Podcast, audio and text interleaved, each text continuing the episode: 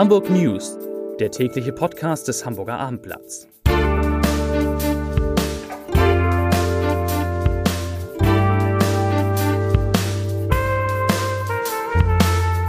Herzlich willkommen. Mein Name ist Lars Heider und heute sprechen wir über eine sehr ernste Diskussion bei der Verabschiedung, der eigentlich fröhlichen Verabschiedung von NDR-Intendant Lutz Marmor bei der sich drei Ministerpräsidenten tatsächlich ziemlich große Sorgen um die Zukunft des öffentlich-rechtlichen Rundfunks gemacht haben. Außerdem geht es um eine neue Umfrage zur Bürgerschaftswahl am 23. Februar. Wir sprechen über die autofreie Innenstadt, die offensichtlich auf großes Gefallen der Hamburger trifft. Wir sprechen über einen weiteren Spieler für den HSV, über das Café Paris und über einen Rückschlag für den Hafen. Das heißt, um das alles in 15 Minuten äh, reinzukriegen, müssen wir uns beeilen. Zunächst aber wie immer drei Nachrichten in aller Kürze. Die Zahl der Geburten in Hamburg, und das ist Nachricht Nummer eins, ist im vergangenen Jahr im Vergleich zu den Vorjahren leicht gesunken, bleibt aber auf einem hohen Niveau. Eine schöne Zahl. Es hat in Hamburg 24.619 Geburten gegeben und dabei insgesamt 25.063 Kinder. Und die meisten Kinder sind wie immer im Marien, wie immer, wie oft im Marienkrankenhaus zur Welt gekommen und die zweitmeisten, da freue ich mich, weil da sind meine beiden Jungs äh, zur Welt gekommen in der Asklepios Klinik in. Nachricht Nummer zwei. Das Projekt wurde lange angekündigt und nun geht es endlich los. An der U-Bahn-Station Kenninghusenstraße wird Hamburgs erstes Fahrradparkhaus errichtet. Davor entsteht noch ein kleiner Platz mit zwei Bäumen. Heute war der erste Spatenstich. Und Nachricht Nummer drei. Heute Abend äh, kriegt diese Woche den nächsten gesellschaftlichen Höhepunkt. In Blankenese ist der Blankeneser Neujahrsempfang unserer, lieber, unserer lieben Kollegen vom Klönschnack. Da reden unter anderem Friedrich Merz, Claudia Roth, Peter Schenscher und wer habe ich vergessen? Christian Lindner, der FDP-Vorsitzende ist auch da und wer sich dafür interessiert, kann ab heute Abend um 18 Uhr auf www.abendblatt.de mal reinschauen. Da gibt es Videos und einen Livestream von diesem Empfang. So, Gott, fünf Kollegen sind heute da wir müssen anfangen mit Peter Urichmeier, dem Dauergast, dem Chef unserer landespolitischen Redaktion. Peter, es gibt eine neue Umfrage zur Bürgerschaftswahl, vier Tage nach unserer Umfrage vom NDR. Ja. Was ist das überraschendste Ergebnis? Ist dein Mikro schon an? Jetzt, jetzt. Ja, ja.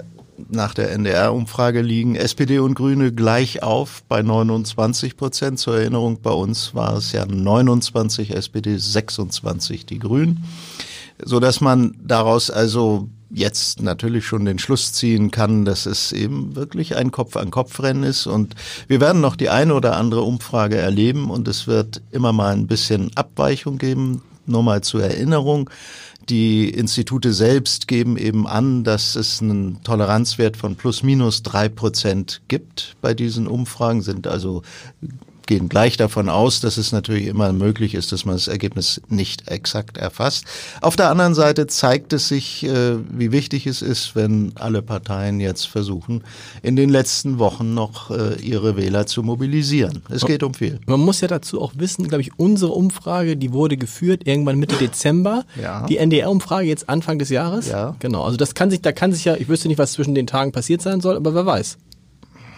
Ja, Wer so leidet, wer, wer, äh, wer leidet darunter? Die CDU vor allem in der neuen Umfrage. Die ist nur noch bei 15 Prozent, ne?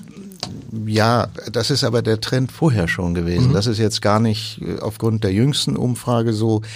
Alle anderen Parteien außer SPD und Grünen haben es schwer natürlich, sich mit ihren Kandidaten äh, richtig zu Wort zu melden. In dem Moment, wo sehr viel darüber diskutiert wird, dass es eben ein Kopf-an-Kopf-Rennen zweier Personen, Peter Tschentscher und Katharina Fegebank gibt. Diese Personalisierung trägt auch dazu bei, ähm, dass die anderen bei vielen Menschen ein bisschen aus dem Blick geraten. Genau. Wir haben noch an unserer Umfrage gefragt, die Forsa, das Meinungsforschungsinstitut Forsa für uns gemacht hat, wie denn die Hamburger zu dem Vorschlag von mehreren Parteien stehen, eine autofreie oder autoarme Innenstadt zu machen.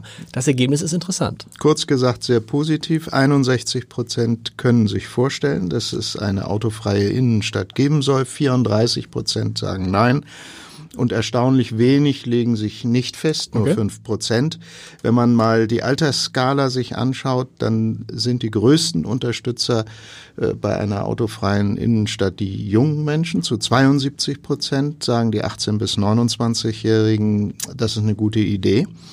Und äh, bei den Parteienpräferenzen wenig überraschend, die Grünen fast zu 90 Prozent, also die Anhänger der Grünen äh, sagen zu 89 Prozent Ja. Wie ist, es bei der, wie ist es bei der FDP? Weil Christian Linde hatte ja in diesem Podcast gesagt, er hält das für eine populistische Forderung, die autofreie ja, Innenstadt. Ja, die, die FDP-Anhänger sind in der Tat mehrheitlich dagegen. Okay. 39 immerhin. 39 Prozent sagen Ja, 59 dagegen Nein. Übrigens auch die CDU-Anhänger. Lieber so. Peter, vielen Dank von Peter Ulrich Meier zu Peter Wenig. Lieber Peter, wir beide hatten am gestrigen, was war das denn, Mittwochabend einen schönen Termin. Es war die Verabschiedung von Lutz Marmor, dem NDR-Intendanten, der nach zwölf Jahren in den Ruhestand geht. Und es war eigentlich ein feierlicher Rahmen und plötzlich setzten sich drei Ministerpräsidenten, Manuela Schwesig aus Mecklenburg-Vorpommern, Mecklenburg-Vorpommern, Peter Schenscher aus Hamburg und Stefan Weil aus Niedersachsen hin und wurden auf einmal sehr ernst.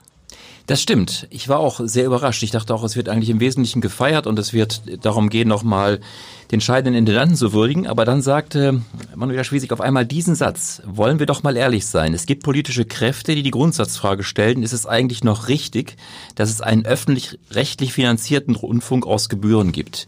Da merkte man plötzlich im Saal, da merkten alle auf. Ja, also genau. auch die Ministerpräsidentin dieses Landes macht sich, macht sich Sorgen.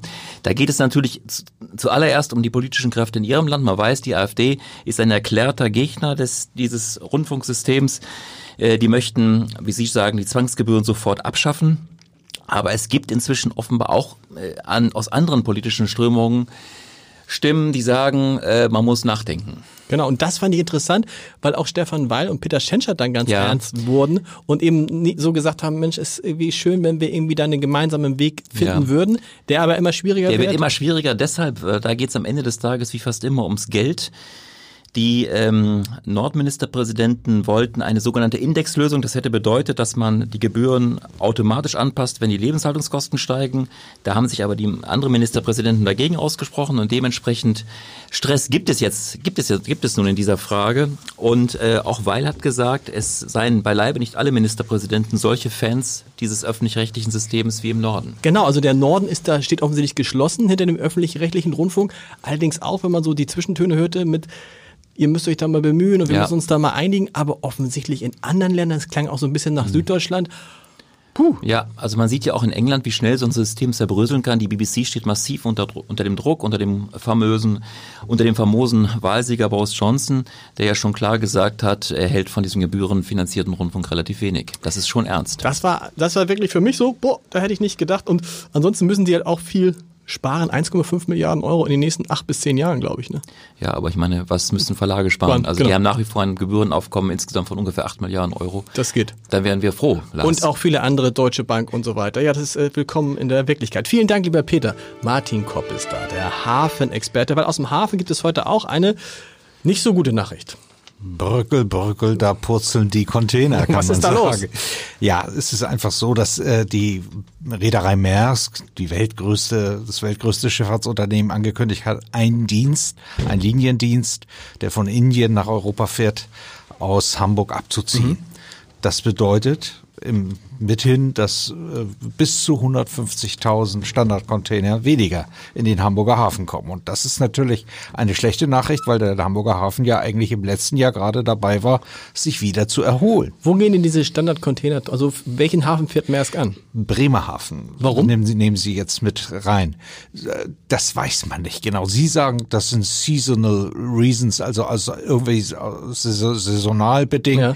Man muss aber auch wissen, dass die natürlich zum Beispiel eine Beteiligung haben am Nordseeterminal in Bremerhaven.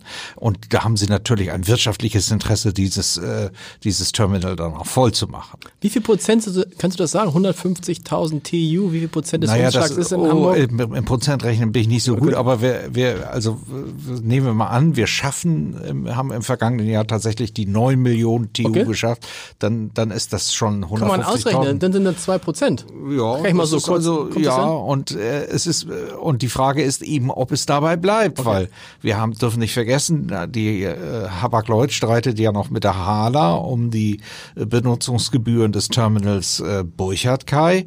Ähm, da heißt es, dass man sich bis zum Ende des Monats Januar einigen muss. Wenn nicht, droht Hapag-Lloyd damit auch hier Ladung abzuziehen. Also alles nicht so rosig. Vielen Dank, lieber Martin. Uli Gastorf ist da unser Chefreporter. Es geht um das von uns allen uns allen bekannte Café, sagt man Café Paris oder Café Paris? Café Paris. Café Paris. Da, das kennt jeder, direkt am Rathaus, immer total voll. Man muss sich äh, einen Platz ähm, besorgen. Gegenüber die Bar Lyon gehört auch zusammen. Gehört irgendwie alles zusammen, ne, oder? Auch Nee, das ist nicht so richtig. Also, war mal so. War, mal so, okay, war mal so. Gehört nicht mehr zusammen, lerne ich. Was gibt's Neues vom Café Paris?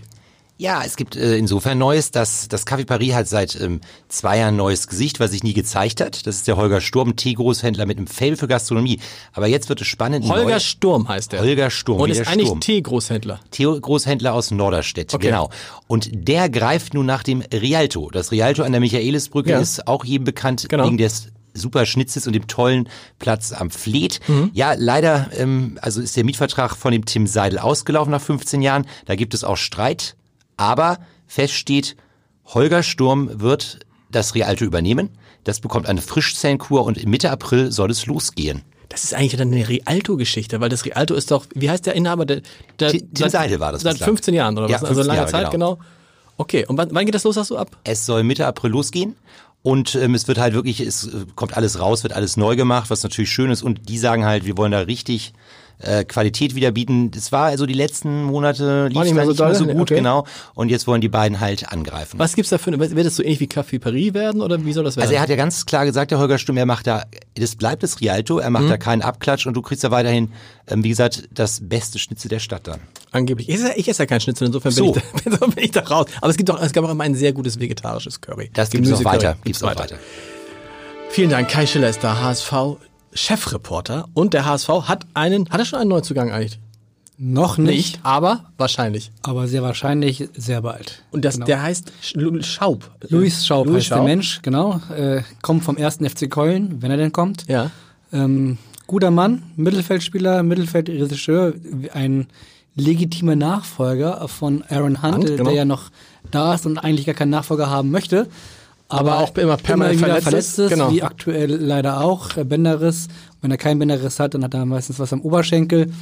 Und äh, deswegen hat der HSV gesagt, also wir können eigentlich, so gern wir mit Aaron Hunt planen würden, können wir halt nicht so richtig mit ihm planen. Und tatsächlich äh, wäre, wenn es denn alles so kommt, Schaub sowas ähnliches wie eine gebratene Taube, die da ins Maul des HSV fliegt, weil sie würden den Kollegen umsonst bekommen bis äh, zum Also ausgeliehen? Quasi? ausgeliehen Ja. mit einer Kaufoption, die im Falle des Aufstiegs dann greifen würde. Okay. Und mit anderen Worten so ein bisschen ein No-Risk-Deal. Und ganz interessant ist, da spielen ja zwei ehemalige HSV-Trainer eine Rolle. Jetzt kann ich mit meinem Wissen prahlen, hoffentlich zumindest. Markus Gistol, ehemaliger HSV-Trainer, ist ja jetzt Trainer des ersten FC Köln. Korrekt, der Und- Schaub aussortiert hat. Und will Schaub offensichtlich nicht. Und da habe ich gelesen in einer großen Hamburger Tageszeitung, dass Armin Fee gesagt hat, das ist ein ganz toller Typ, den muss der HSV sich auf jeden Fall holen. Genau, Ar- Armin Fee war ja äh, bis vor kurzem in Köln Geschäftsführer Ja. und hat Schaub geholt. Deswegen äh, ist klar, dass er den nicht so schlecht findet, wie ihn jetzt äh, Markus Gisdol findet.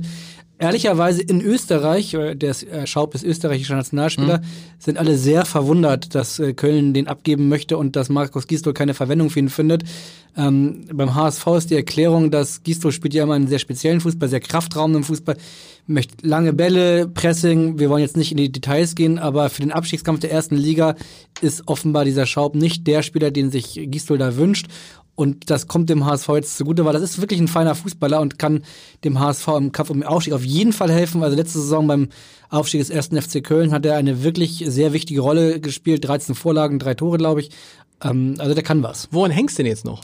Hängt, das ist ganz lustig, weil eigentlich ist das so eine typische HSV-Geschichte, nur umgekehrt. Ähm, der erste FC Köln ist sich intern offenbar noch nicht so ganz einig. Okay. Der, der Ausschuss, der ständige Ausschuss muss noch das endgültige Go geben. Das ist so ein Mischmasch aus Aufsichtsrat, Vorstand, Beirat und alle solche Gremien, die normalerweise immer beim HSV irgendwie noch mal rein rein rein reingrätschen.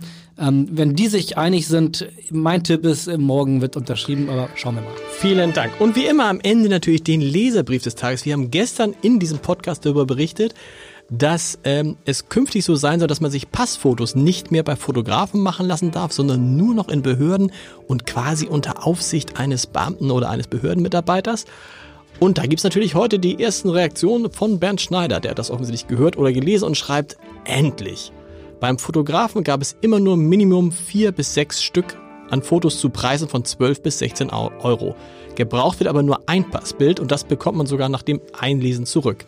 Die direkte Fotoaufnahme beim Antragstellen, bei der Antragstellung wäre in jeder Beziehung sicher und optimal. Ich bin mir allerdings nicht sicher, lieber Herr Schneider, ob man nicht auch in den Behörden einfach in so einen Fotoautomaten gehen muss und dann da vier Fotos kriegt. Aber das stimmt, die kosten dann so irgendwas zwischen 5 und 8 Euro. Wir hören uns morgen wieder. Bis dann. Tschüss.